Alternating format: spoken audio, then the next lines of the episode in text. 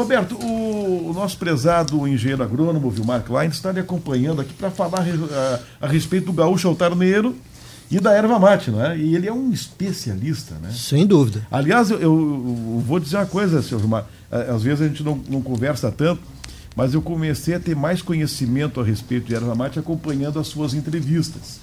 Inclusive, até outro dia, é, eu achei muito interessante um bate-papo dele com o Gil. Eles fizeram todo o processo, né? Desidrataram Produzir. a erva e tal, né? Produção. Isto. E o Silvio está aqui para contribuir nesse assunto, né? O Vilmar que faz parte do grupo uh, do Centro de Estudos uh, 5 de Maio. Uhum.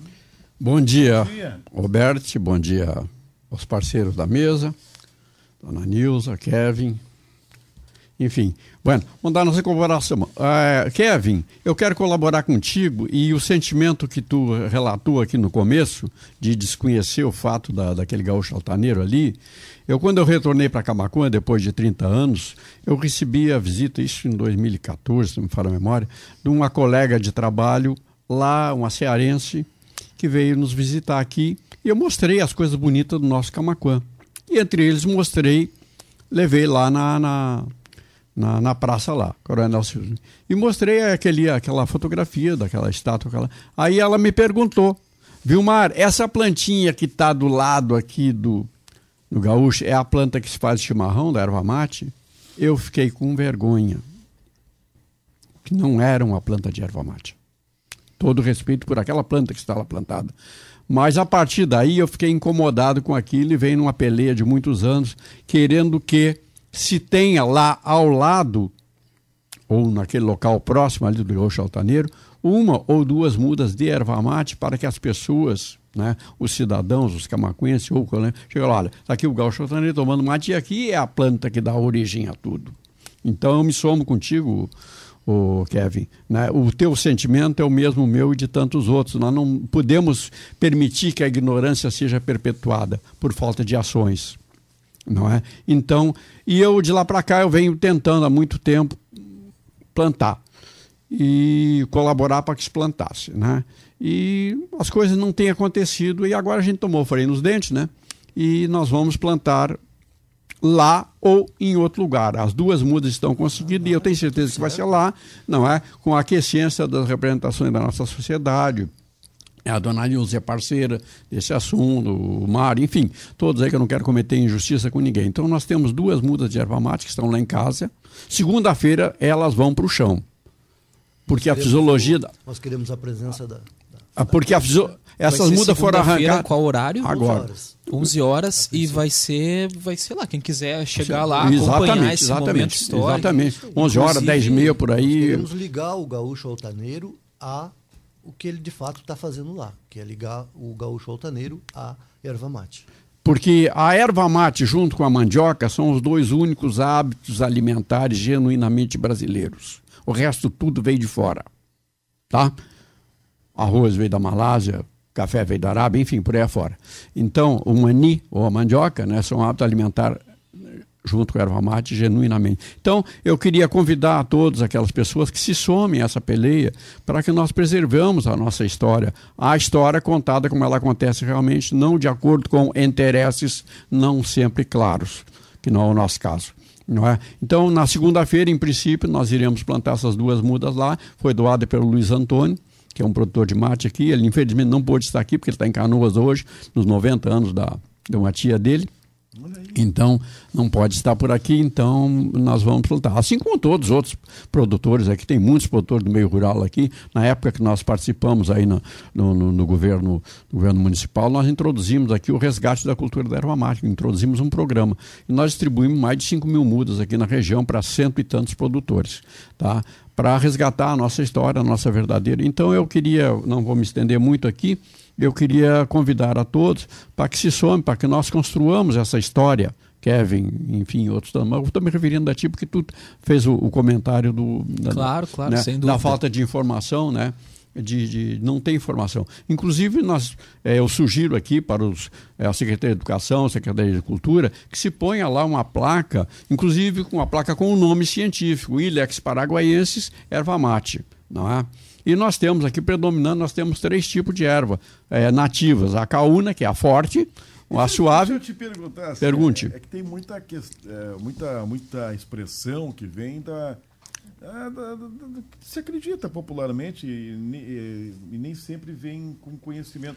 Mas eu, eu, sempre ouvi, assim, dos mais antigos, quando a erva não era boa, o cara dizia assim, ah, mas isso é uma caúna. Che, caúna é um ah? tipo, de, é uma nativa nossa, é genética. Tá, mas ela é boa ou não é boa? Não, ela é, é forte. É, forte. Ah, é o gosto. Aí depende do gosto de cada um. Tem gente que gosta de erva forte. Por exemplo, os argentinos gostam da pura folha, que é amarga, que é forte. Tem gente Depois que, bota, tem que bota açúcar no mate. É, tem. Assim, tem. não é que eu tenha nada contra. Não, o mate de comadre. A favor. É o mate de comadre com açúcar, açúcar com leite, é, enfim. Todo. Como eu tenho refluxo, se eu tomar um mate doce, bah, me, né? parece ter um dragão. Então existe as formações. E eu tenho preferência pela erva mais forte, eu gosto. Sim, como eu estou dizendo, hoje, graças a Deus, né, graças à genética de pesquisa, o Ibramate, a Embrapa, enfim, desenvolver materiais genéticos que são é, atendendo aos sabores, a, vamos chamar assim, aos os consumidores, né, como eu estou dizendo, porque os ervais nativos, o Brasil perdeu nos últimos anos mais de 10 mil hectares de ervais nativos foram erradicados para dar lugar a outras culturas. Né? E mais, graças a Deus, nós temos um resgate hoje disso aí. O Paraná, o Rio Grande do Sul, São Paulo está produzindo erva mate, Mato Grosso do Sul está produzindo erva tá mate. fazendo cada mistura, né? Outro dia eu vi uma, uma que era com Guaraná. Ah, com todo respeito, mas quer tomar Guaraná, tomar Guaraná. Agora chimarrão, chimarrão, né? É, cada um faz do seu jeito, né? Mas então eu gostaria de, de, de, de colaborar dessa maneira e pedir, somar a todos, para que a gente faça esse trabalho lá dentro, né? Nós conseguimos, na segunda-feira nós vamos plantar, em princípio 10 e meia, alguma coisa assim, nós plantaríamos lá e convidamos as pessoas que quiserem estar junto, quiser colaborar, nós vamos plantar sim. E que ajude a cuidar também, para que não aconteça, aconteça algum perverso querendo arrancar aquela multa lá, como já aconteceu. Tá? É bom ficar em alerta também, porque nunca gente, falta um, um boi corneta para atrapalhar, né, Tia? Nossa... a nossa ideia é que é, a comunidade, conhecendo a história e o que, que significa, que ajude a cuidar, né? Inclusive aqui. Tu conhece a história, tu ajuda. É verdade. Me permite sim. uma colaboração aqui também, já eu, eu vi vocês comentando aí sobre essa celeuma aí de, de Amazônia, não sei o que, que tem, essa, essa chinelagem é, informativo aí. É, a erva mate, não é? ela pode ser usada e deve ser usada de acordo com o Código Florestal, que o Brasil é pioneiro em uma das legislações mais evoluídas do mundo, é do Brasil, o nosso Código Florestal.